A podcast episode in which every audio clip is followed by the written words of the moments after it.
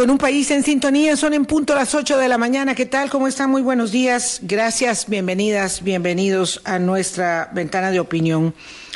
¿Qué semana? Es viernes.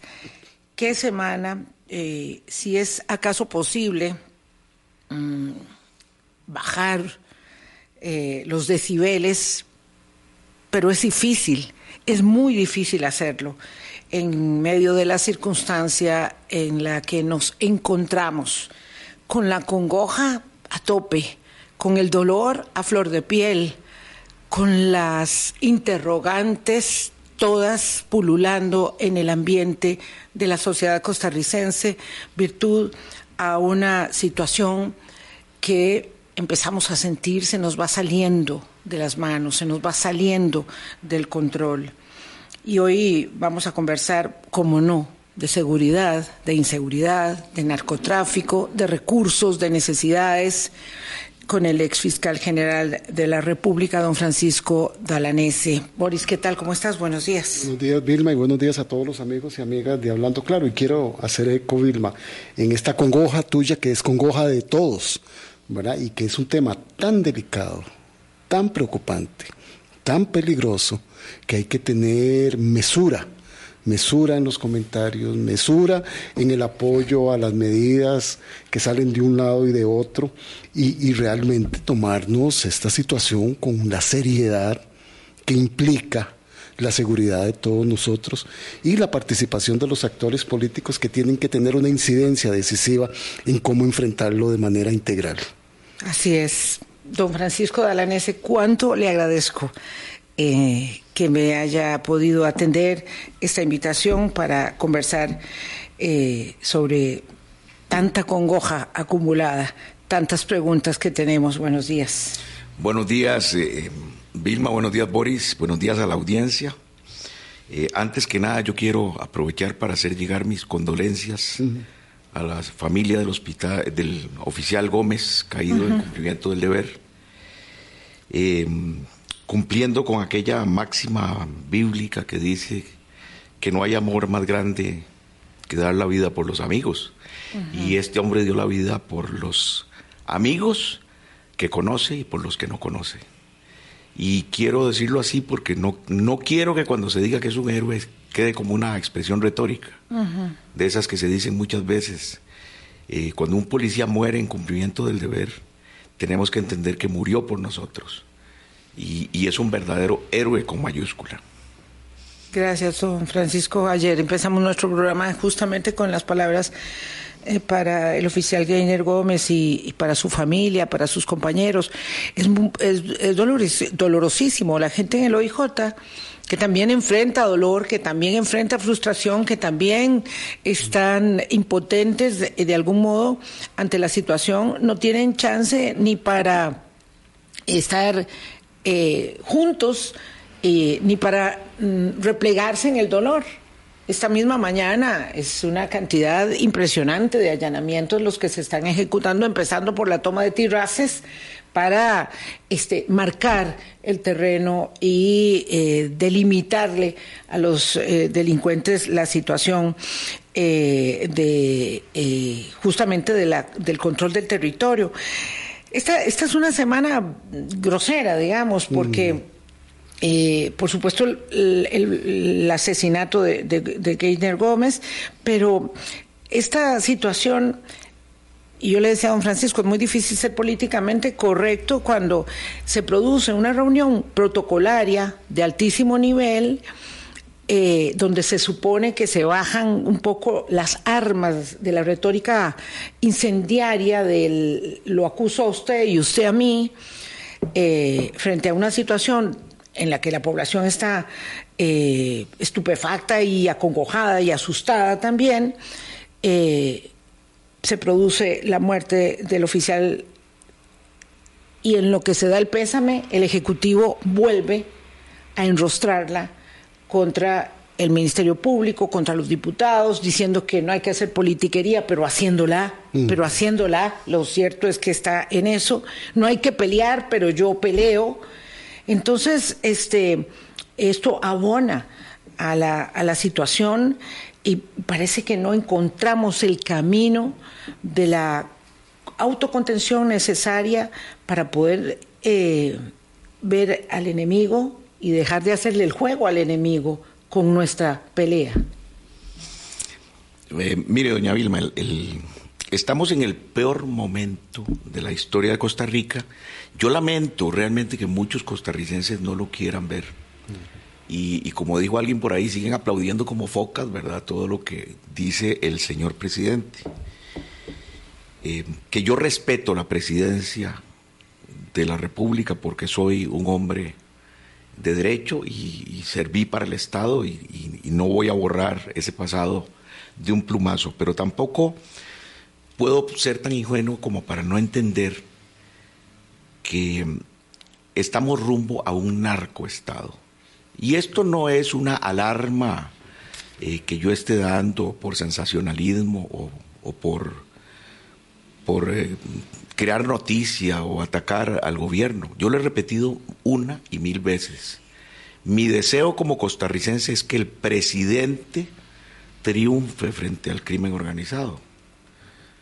Pero también mi deseo es que comience a trabajar, que comience a hacer las cosas. La gente piensa que narcoestado es eh, un gobierno que le sirve al narcotráfico porque sus miembros son parte del narcotráfico. Y eso es cierto, esa es una forma de narcoestado. Otra forma es aquella donde los narcos no están en el gobierno, pero tienen gran influencia en el gobierno. Y hay eh, otra, donde el gobierno no se deja influenciar por el narcotráfico, donde los miembros del gobierno no son parte del narcotráfico, pero el verdadero poder en la sociedad lo tiene el narcotráfico y los ciudadanos dependen de las decisiones de los capos, su seguridad depende de los capos, el progreso de una población dependerá de los capos, porque el gobierno perdió toda capacidad de acción y de control en el espacio o en la actividad financiera. Esto es un narcoestado y hacia eso vamos enrumbados, porque mientras el crimen organizado se disputa el territorio, y tengo que decirlo porque yo soy de Alajuela y no, no soy nada diplomático, irresponsablemente el presidente dijo que se maten entre ellos, eh, lo que ignora el señor presidente es que se están disputando el territorio de Costa Rica. Mm. El nuestro. el nuestro. Están ocupando el espacio de la sociedad democrática, de las personas libres que tenemos derecho a transitar, a tener actividades económicas y una vez que ese territorio sea tomado por uno de los grupos o se lo dividan, eh, los costarricenses habremos perdido toda la libertad y todo, todo lo que nos, la paz en la que hemos vivido. Este es el costo de no hacer nada, este es el costo de pensar que se maten entre ellos porque yo no voy a hacer nada, y este es el costo también de estar buscando culpables de lo que yo no hago. El presidente no hace em, y señala a los jueces, el presidente no hace y señala al Congreso, el presidente no hace y señala ahora al fiscal general que con mucha dignidad eh, que tiene que tener en el ejercicio del cargo puso al presidente en su, lugar. ¿Verdad? La, la política de persecución ni es responsabilidad del presidente, ni se le rinde al presidente. La evalúa la Corte Suprema de Justicia una vez al año, cuando el fiscal general rinde su informe, y la Corte verá cómo juzgar esa política, la Corte verá eh, si hay responsabilidad del fiscal general o no, pero el presidente no puede venir a alterar, como se ha pretendido, los canales institucionales de rendición de cuentas, que él no da, por cierto, y que eh, ya están establecidos. Eh, yo quiero, es, esto lo digo una y mil veces, yo quisiera que los costarricenses entiendan algo. Eh, y es la bendita pregunta que hago siempre. ¿Qué prefiere usted? ¿Que no lo maten o que condenen a los homicidas? Si yo prefiero que no me maten, este es un tema de seguridad y la seguridad me la tiene que dar el presidente. Ya una vez que me mataron, que la seguridad fracasó, entonces el asunto va al Ministerio Público y a los jueces. Entonces, mal hace el presidente engañando a los costarricenses y señalando a los jueces y a los fiscales por asuntos de seguridad, porque cuando los asuntos llegan al fiscal y le llega a los jueces es porque él fracasó en la justicia. Porque cuando hay condenas es porque no hubo seguridad, porque la seguridad no funcionó. Y la seguridad no se puede contar por condenas, por éxitos en los juicios, sino porque no maten a la gente, por disminuir el índice de homicidios, por disminuir el índice de robos. Y aquí, contrario a lo que esperamos, la tasa de homicidios sube y sube y sube todos los días, lo que nos demuestra que la seguridad está mal y mal y mal y cada vez más mal. Ese es el problema que estamos afrontando. Entonces, no, no piensen los costarricenses que señalando a los jueces vamos a tener seguridad, porque otro tema también es que nunca con leyes severas ni con sentencias severas evitaron los delitos. Mm. Si pensáramos que con leyes muy severas y con condenas severas se acaban los delitos, los Estados Unidos serían cero delitos porque tienen pena de muerte. O Rusia, o algunos países eh, de, otras, eh, de otro hemisferio, donde las penas son severísimas, pero hay delitos, homicidios, robos, violaciones todos los días. El problema desencadenante, la causa desencadenante de los delitos no es la amenaza, eh, la mayor o menor amenaza de castigo. Eh, corresponde a factores sociales, educativos, económicos, a una serie de cosas que también debe resolver el Ejecutivo con el Legislativo. Pero esas son soluciones de largo plazo. Vean, a mí me preocupa muchísimo que ante este problema de seguridad, eh, en el que ya vamos a un narcoestado, y no estoy diciendo que el presidente esté en el narcotráfico, no estoy diciendo que hay funcionarios del gobierno que se dejan influir por el narcotráfico, sino porque se está dejando de proteger los espacios libres que estamos perdiendo los costarricenses y la autoridad va a comenzar a hacer los capos, ¿verdad? Llegará un momento en que en un barrio habrá que vivir, habrá que pagar un alquiler por, por vivir en mi propia casa tendré que pagar protección para tener mi propio comercio. Bueno, hacia eso vamos. Y ya estamos, estamos a muy corto, a, muy corto tiempo, ¿verdad? Em, a mí me había dicho don Mario Iguarán, el ex fiscal general de Colombia, que en el momento en que Colombia, en Colombia los homicidios se convirtieron en una, cada homicidio era una hoja que se acumulaba en una casilla porque no se podía investigar, se había perdido el control. Y creo que estamos muy cerca de ese punto de no retorno. mi alma, don Francisco. Es cuando, cuando la policía dice que no tiene recursos, que no tiene capacidad de maniobra, y el gobierno tiene la plata, pero no la quiere dar, y, y, le resta capacidad de maniobra a la policía, además le resta presupuesto, e ignora los llamados de la policía en una situación tan grave como la que estamos viviendo, bueno, eh, el presidente nos está condenando a un narcoestado participe él o no de eso.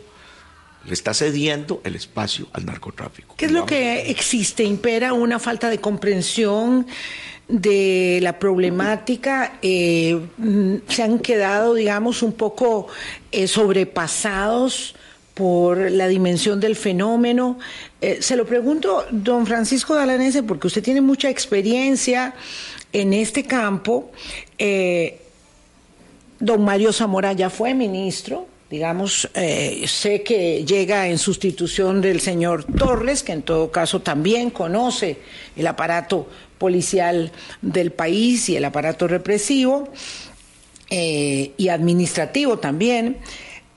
¿Qué es lo que sucede? ¿Cómo usted le da lectura a lo que en este momento se produce? El presidente dijo ayer, en, alusión a este tema de los recursos, ¿verdad? Eh, que cuando la casa se está, cuando la cocina se está quemando, no se puede pensar en una remodelación de la casa.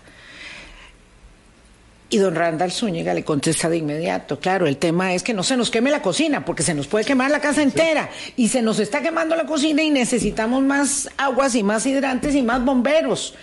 Y no estamos atendiendo el fuego en la cocina como debiéramos estarlo atendiendo. ¿Qué es lo que pasa? Mire, creo que hay una gran ignorancia en cuanto a hacer política, en cuanto al funcionamiento del Estado. hacer política pública. hacer política pública. Vean, ¿por qué se hace política? Mm, la política se hace porque, o se diseña, porque la plata no alcanza para todo. Si alcanzara para todo no hay que hacer política, tendríamos vivienda, tendríamos empleos, tendríamos muchísima seguridad, tendríamos de todo. Educación. Educación, salud. Más. Bueno, pero ¿qué pasa? Cuando los recursos no alcanzan, entonces hay que priorizar.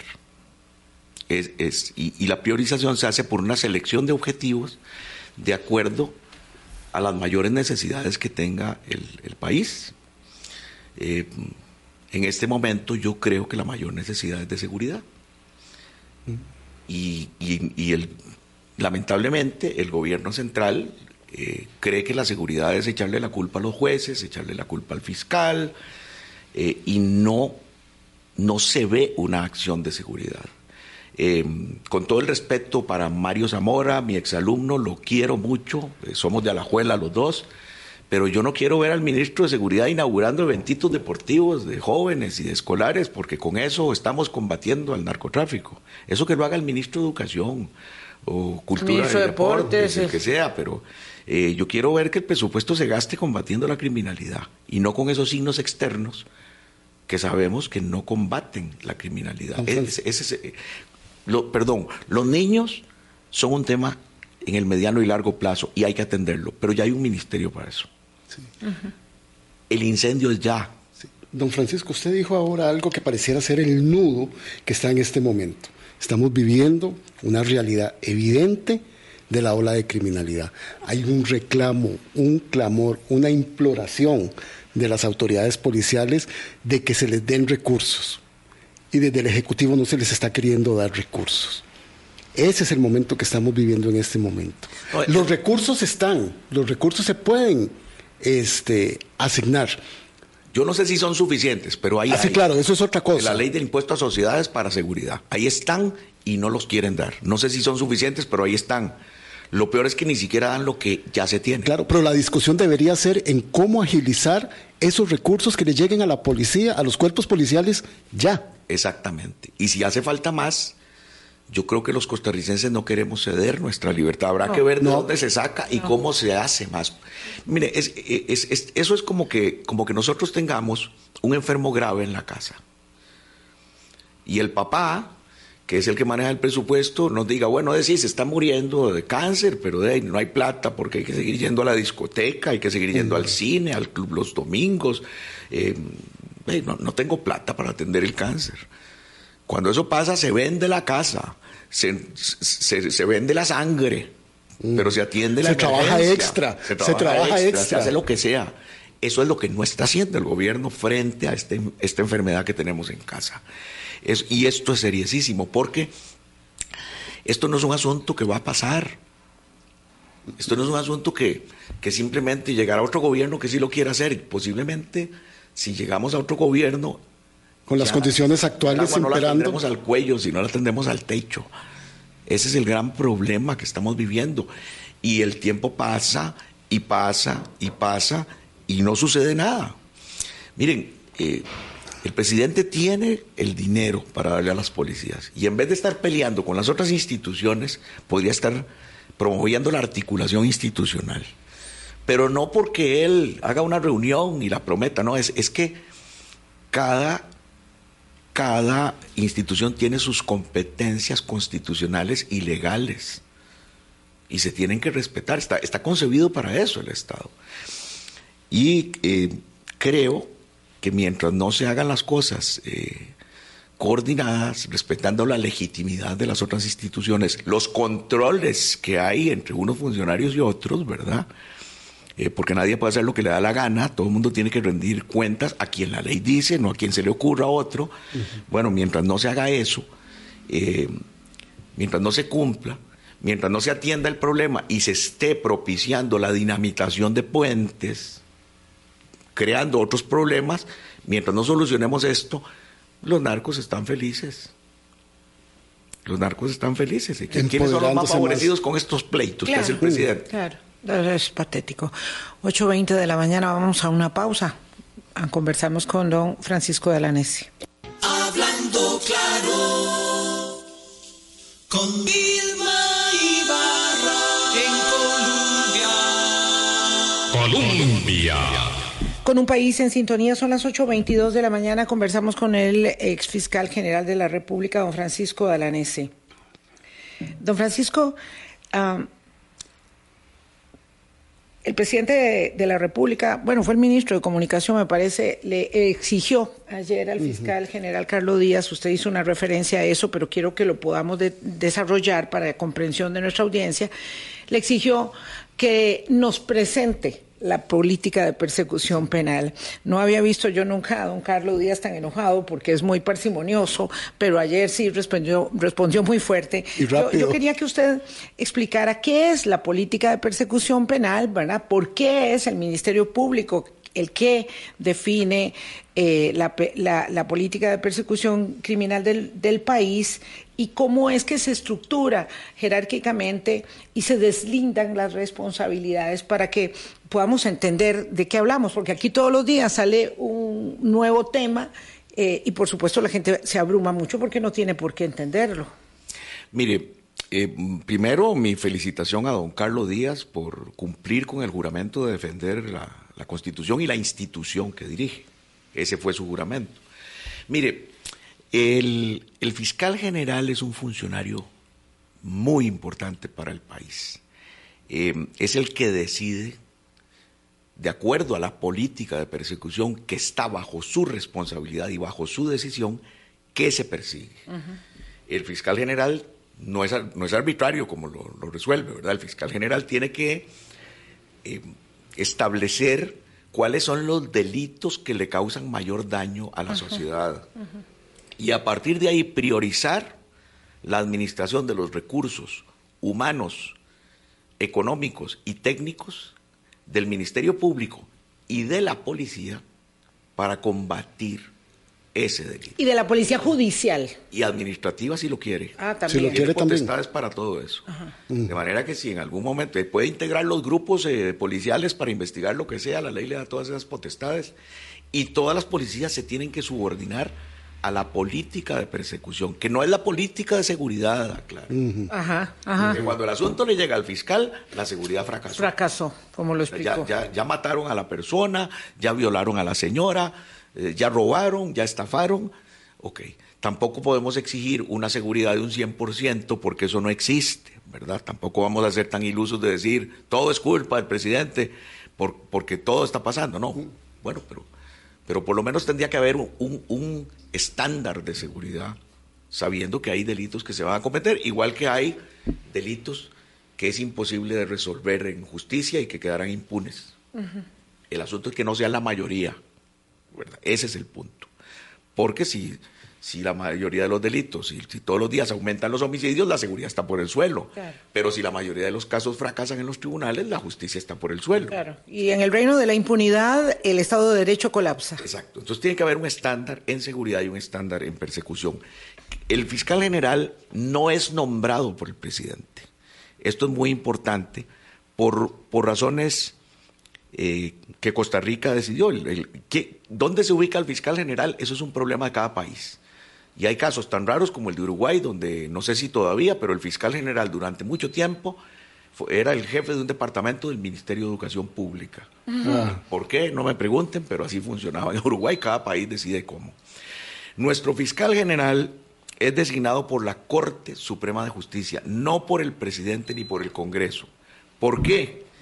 Porque se quiere mantener a quien decide qué delito se acusa y a quienes se acusa fuera de la política, para que el Ministerio Público no se convierta en una herramienta para anular pretensiones políticas, uh -huh. para desprestigiar políticos. Para que no sea el de, el de, Guatemala, digamos. Para que no sea el de Guatemala. Para que no sea el de Guatemala. Aunque aquí estuvimos coqueteándole en algún momento, pero eso uh -huh. podría ser evaluado en, otro, en otras circunstancias.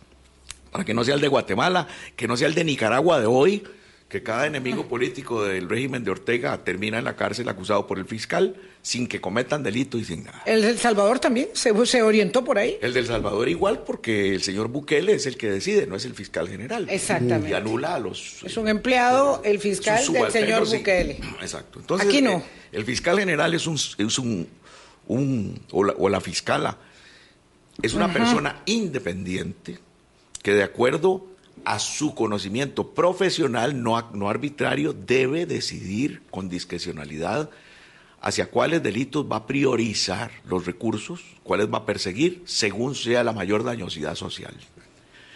Pero por supuesto que nada de esto se tiene que hacer público. Imagínese todo Ah, eso claro. público. Porque ¿cómo le, vamos a Imagínese decir, todo eso público, don Francisco. ¿cómo le vamos a decir a los delincuentes vamos a perseguir estos delitos con estos recursos y de esta manera? Y lo, lo estamos persiguiendo a usted. No es que entonces el fiscal general diseña la política de persecución de su gestión y dice, bueno, aquí país se las presento, y Entonces- tome, señor ministro de Comunicación, se lo entrego. No, pero al hacerlo, al urgirlo, el ministro de Comunicación genera la sensación en la población que no conoce de estos temas Detalles. de que aquel estamento de la institucionalidad del Estado de Derecho no está haciendo la tarea que debe hacer. O está ocultando y entonces, Y entonces que la impericia y la negligencia es común, es el modo de actuar de ese poder. De- Y, y entonces esto genera ninguna solución, pero sí más ruido en el confusión. ambiente. Más ruido y favorece al crimen organizado. Claro, Porque claro. se sigue desorganizando el Estado frente a un crimen organizado. Ah, sí. El, el fiscal general eh, di- diseña y ejecuta su política con subordinación de la policía eh, y rinde cuentas una vez al año ante la Corte Suprema de Justicia o cuando la Corte se lo pida. ¿verdad? Yo tuve que estar en Corte, creo que batí el récord de comparecencias en, en la Corte. Sí, Eh, sí, sí, sí. Creo que ningún fiscal ha comparecido tanto a la Corte sin, sin salí bien, las explicaciones siempre Bien fueron librado. claras, fueron Salió siempre bien muy claras. Pero por lo mismo que la criminalidad no puede estar entrada, ¿cuál es la política de persecución? La valoración de esa política la hace la Corte Suprema en una sesión especial ex post. No puede ser ex Claro, cuando el fiscal Sí. rinde su informe. Cuando rinde su informe porque no va a poner sobre aviso a la criminalidad de lo que va a hacer, sino que se valora los resultados finales. Esta es la manera.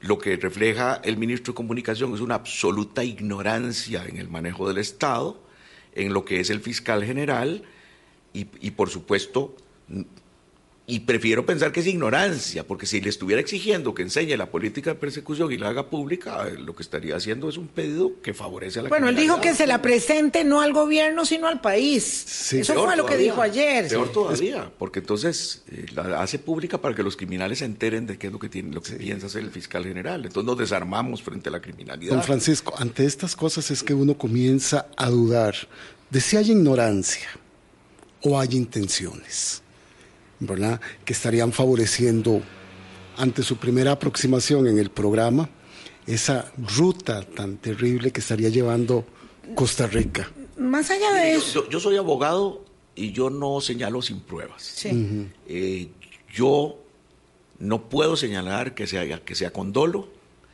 eh, pero sí creo que lo que se refleja, y prefiero pensarlo así como ciudadano optimista, que lo que hay es una gran ignorancia en lo que se está hablando y lo que se está dejando de Sí. hacer. Pareciera deslizarse una gran impotencia y frustración frente a la contundencia de la realidad de los hechos y se reacciona de, de una forma eh, un poco golpeando a ciegas.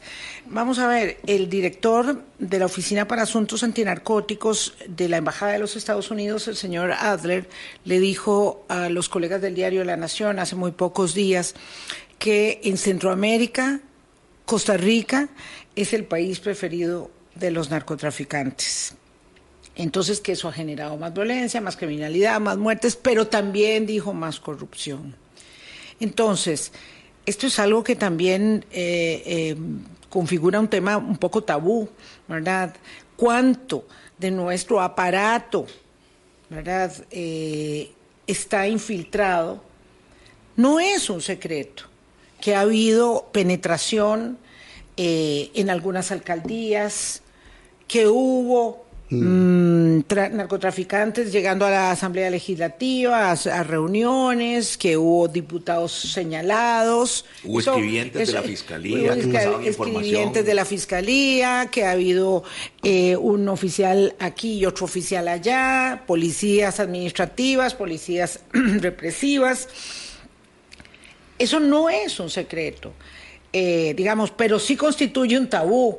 Siempre. Y es que no podemos negarnos a la realidad de que, usted lo dijo, el crimen es organizado, pero además sin límite de recursos. Entonces aquí hay que fortalecer toda la instrumentalización que tiene la policía, pero además los mismos cuerpos de seguridad interna, las policías internas de investigación, porque va cayendo gente y hay gente a la que le llegan al precio y esa gente está siendo parte, digamos, de este de esta mancomunidad de delitos. Hay policías que están también vinculados, es muy doloroso decir eso, pero hay que, o sea, necesariamente tenemos que poner recursos a disposición de la autoridad para poder hacer esta lucha. Eh, mire, eh, no podemos ser ingenuos en pensar que que todos los funcionarios del país son probos e inmaculados. Pero yo sí creo que la gran mayoría de funcionarios son personas honestas, que viven de su salario y que enfrentan el día a día con las dificultades económicas de la mm. clase media de este país. Eh, como le digo, no podemos ser ingenuos. Eh, se han descubierto casos, habrá algunos que no se han descubierto y que siguen ahí. Eh, pero el peligro es eh, no fortalecer el control interno, no transparentar las acciones hacia adentro, ¿verdad? porque puede haber transparencia interna en una institución. Todo lo que yo hago se sabe en la institución, lo saben los jefes, lo saben los controladores, eh, y una transparencia externa en cuanto a lo que hace la institución. Em, la mayor preocupación en estos casos es que la sospecha la sospecha perjudica muchísimo a la institucionalidad. Cualquier cosa que se diga eh, se malinterpreta eh, y, esto deteriora la institucionalidad. Y, lo peor que nos puede pasar es que nuestro pueblo, que nosotros los costarricenses, comencemos a dudar quién gobierna mejor, si el Estado o el narcotráfico. ¿Verdad? Porque eso pasó. ¿Qué ha pasado? ha pasado en sectores de México, de Colombia, de Guatemala, ¿verdad? estas son situaciones reales, no es ciencia ficción. Y cuando esto sucede, pues vamos perdiendo. Porque em, eventualmente, eventualmente eh, se pueden ver como muy bonitas y muy buenas algunas cosas que hagan los, los carteles. Construir la plaza de fútbol, mi abuelita que no tiene que eh, posibilidad de operarse en la caja del seguro, sino hasta el 2030 la operamos hoy. Y, pero eso es venderle el alma al diablo. Porque al principio es muy bonito, pero después vienen por mí. ese es el, temazo, ¿verdad? Pero eh, si hay una cosa que es cierta y que hay que entender. Los gobiernos de América Latina hoy tienen un competidor. Es el, crimen organizado. Eh, antes no había competencia.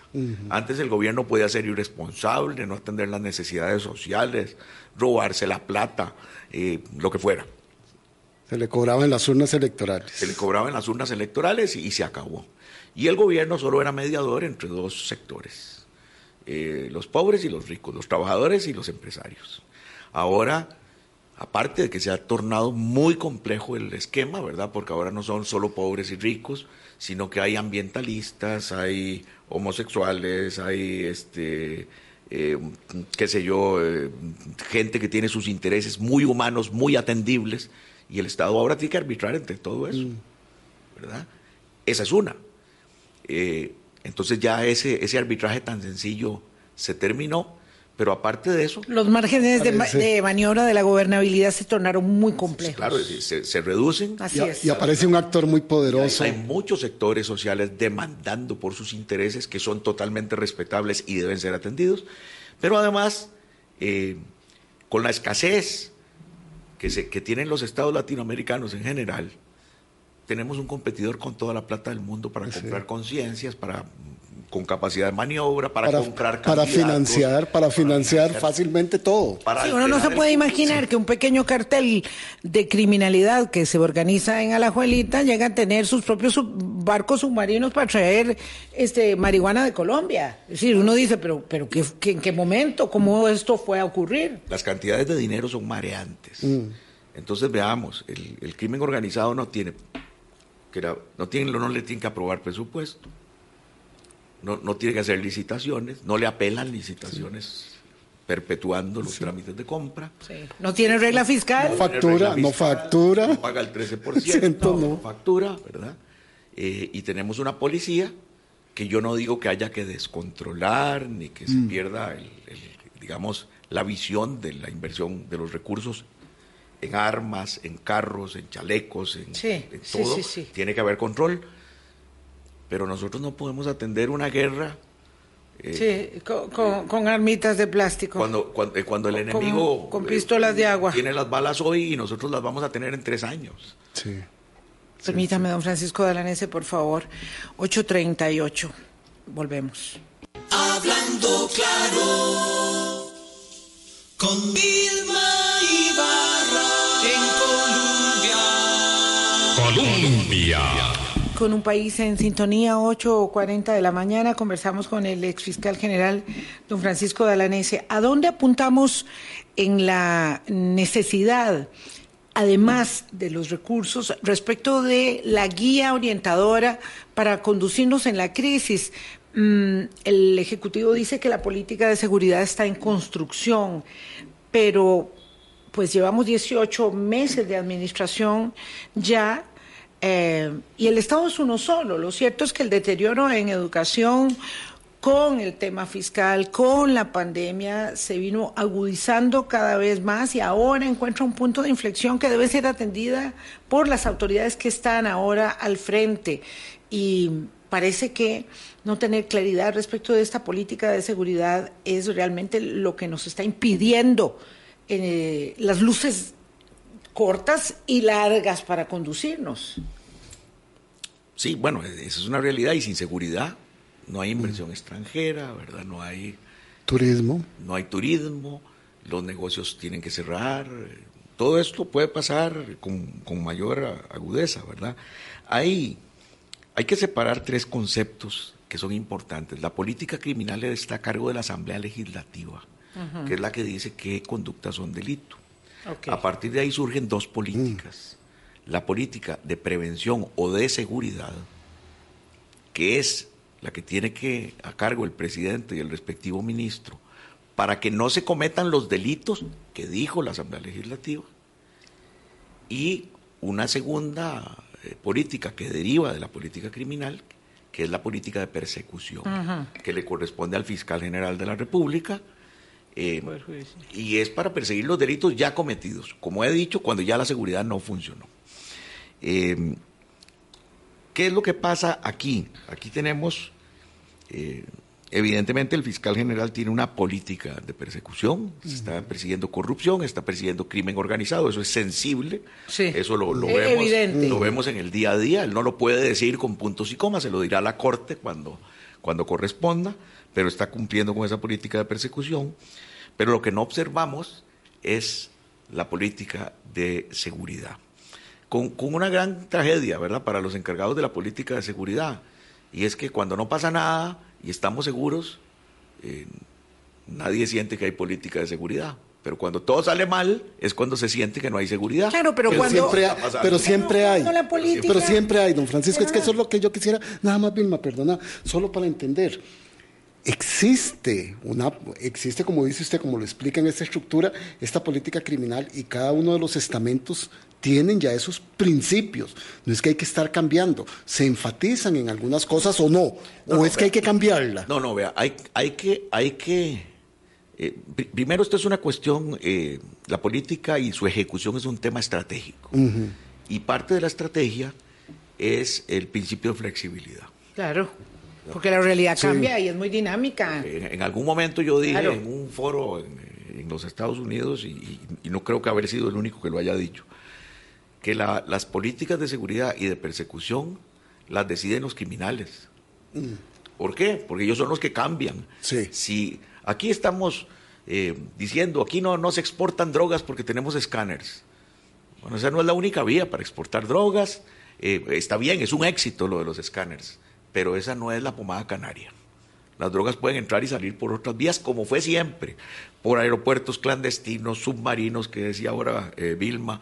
eh, Las bocas de los ríos sí, es increíble. la- como sea. Y en el momento que la policía le asesta duros golpes en alta mar al, al- que, que tuvimos aquí un gran eh, director de guardacostas, don Carlos Alvarado, ¿verdad? Sí. quebró el récord de 70 toneladas de cocaína en dos años en aquel momento. Ahora solo mil se han decomisado. Sí, le- sí, sí, ha ¿verdad? caído Eso, muchísimo la, el, tragedia. el decomiso. Eso nos demuestra que no hay, no hay eh, mayor eh, política de seguridad.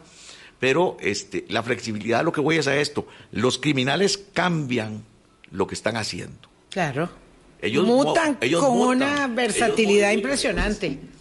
Si nosotros estamos metidos en una camisa de fuerza presupuestaria, de regla fiscal, de mil cosas, el Estado no puede mutar.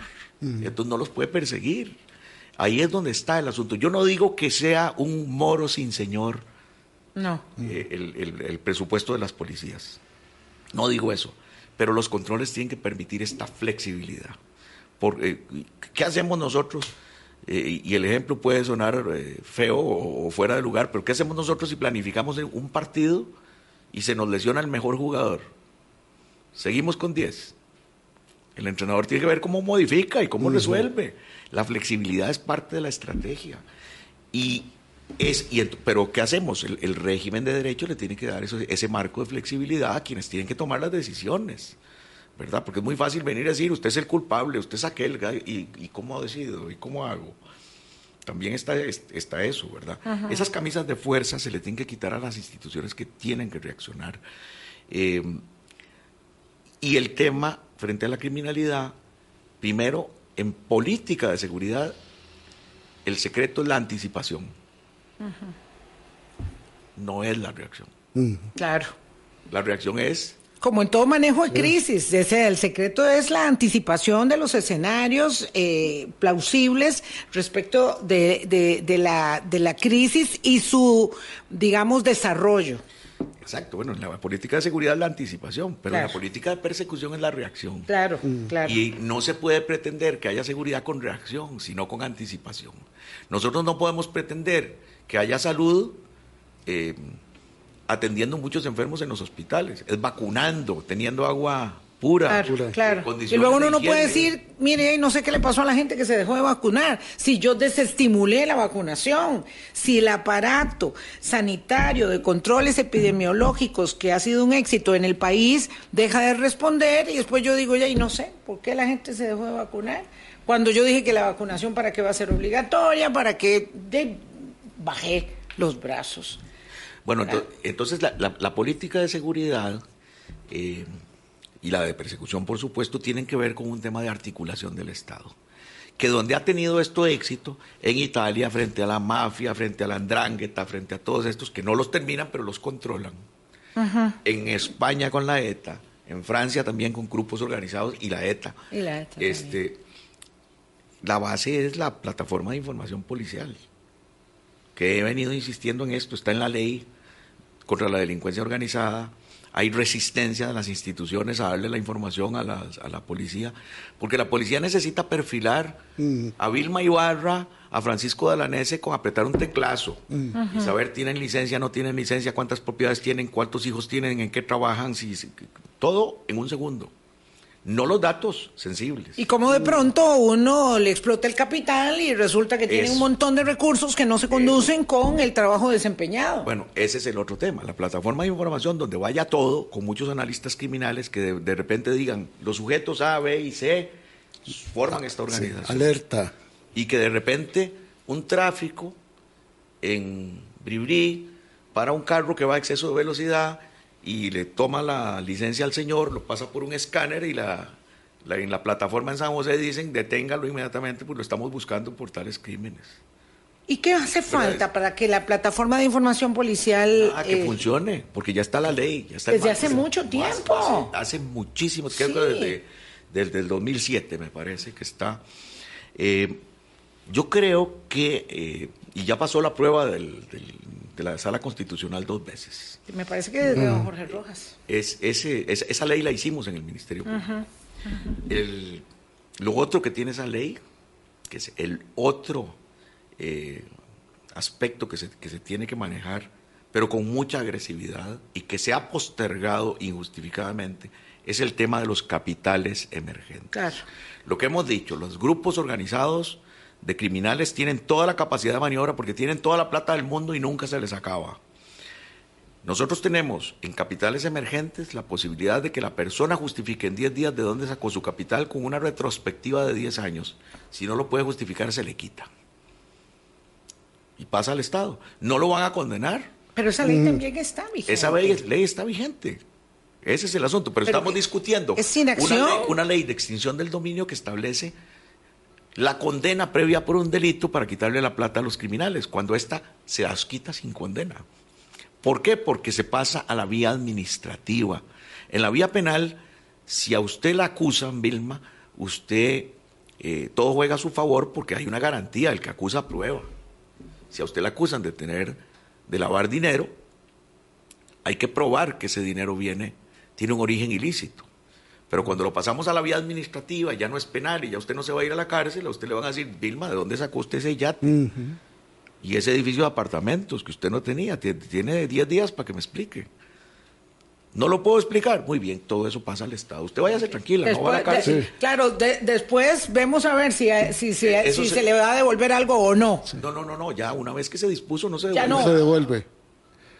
Claro, y aquí Pero- hay, est- es- esto es, pareciera ser lo que el señor Adler de la Embajada de los Estados Unidos califica como un paraíso para los narcotraficantes en Costa Rica. Es que pareciera que las condiciones fueron dadas y, no quiero que se acabe el programa sin hacerle una, una consideración, pedírsela, que las condiciones fueron dadas para que aquí se enseñoraran los eh, narcotraficantes y algunas personas piensan que eso sucede porque aquí no hay ejército. Y en realidad lo que tenemos enfrente es una inacción respecto de las capacidades de control del Estado para esa persecución de los criminales, pero también de sus dineros, que es lo que realmente les duele. Eso es lo más grande. Eso no tiene que ver con un ejército. No, no, no, no, no. Y esa ley, le, le cuento, eh, ahorita no recuerdo de dónde, pero vinieron de, de, de la Unión Europea cuando yo estaba en la Fiscalía a preguntarme por la ley, porque querían algunos países europeos Copiarla. eh, co- eh, o, o por lo menos atender a esos principios. Este, vea, y lo otro es, el, el- los ejércitos no se pueden meter en esto. En, No. Colo- en Colombia se metió el ejército porque había una guerrilla, pero es diferente. Pero en México metieron el ejército al norte Terrible. para combatir el narcotráfico. Llevan 600 600. mil muertos y no han podido. Sí. Es- es- es- Y se hicieron parte del negocio. ah, no, por supuesto. do- Don ¿Verdad? Francisco, antes de terminar el programa. Bueno, los Zetas eran militares. Sí. Don Francisco, antes de terminar el programa, ¿a quién, a qué órgano del Estado le compete operativizar los alcances de estas leyes que usted señaló ahora? Aquí sí, mire, el- la ley dice que es el Ministerio de Hacienda, la Fiscalía General de la República. Eh, no me acuerdo, son, son tres, tres titulares de instituciones. Disculpen si mi memoria ya no da, pero como no se aplica, no la tengo presente. No se preocupe. Eh, ellos tienen que comunicar al juez, a la Procuraduría, la, te- la tercera es la Procuraduría, tienen que comunicarle al juez contencioso administrativo eh, que hay una persona o, o que demandan a esa persona eh, para que el juez le requiera el origen de sus capitales, de sus, de sus incrementos incausados de capital. No es necesaria una ley de extinción de dominio para hacer lo que es dado en las capacidades del Estado con las leyes que hay. La ley de extinción del dominio va a ser más bien ponernos obstáculos, porque primero hay que lograr una condena penal. Claro, que- claro, eso- sí. eso- no, no olvidémonos de eso. Si tenemos la ley más, tenemos una ley que sin juzgar penalmente, sin demostrar el delito previo, le dice a un ciudadano, explíqueme de dónde Explíqueme. salió ese dinero. Si no lo explica, Y esa es la policía hacien- hacendaria, Eh, esta Hacienda, la Fiscalía General, Ok. la Procuraduría, Y la porque, Procuraduría. pues, Procuraduría también. así es. Nos vamos, don Francisco. Ah, los diputados quieren una declaratoria de emergencia nacional. Mm, ya no podemos elaborar este tema. Creo que legalmente no se puede, pero en todo caso están pidiendo esto como una acción desesperada. Con o sin declaratoria de emergencia, el Ejecutivo puede disponer recursos para trasladárselos al judicial para que se los entregue al OIJ, porque ahora escucho a un diputado oficialista diciendo que la culpa de que el OIJ no tenga recursos es del Poder Judicial que no se los ha dado. No, Eso lo escucho hoy en la mañana aquí en Colombia. Sí, bueno, eh, escuchamos muchas cosas todos los días, ¿verdad? Pero las... eh, hay muchas que se dicen para señalar culpables que no son culpables, es para evadir responsabilidades. Sí, eso es lo peor. Eso es lo peor, evadir responsabilidades. En una circunstancia En ese como punto esta. estamos. Y favorecer con ello eh, el enseñoramiento que tienen los grupos. Gracias, don Francisco, por haber venido, de verdad. Gracias a usted porque me permite ejercer la libertad de expresión que todavía hay en este Ah, país. y que hay que Mientras defenderla. podamos, y aquí hay que estamos. defenderla. Muchas gracias. Francisco. Tengan un feliz fin de semana. Pásenla bien. Cuídense mucho.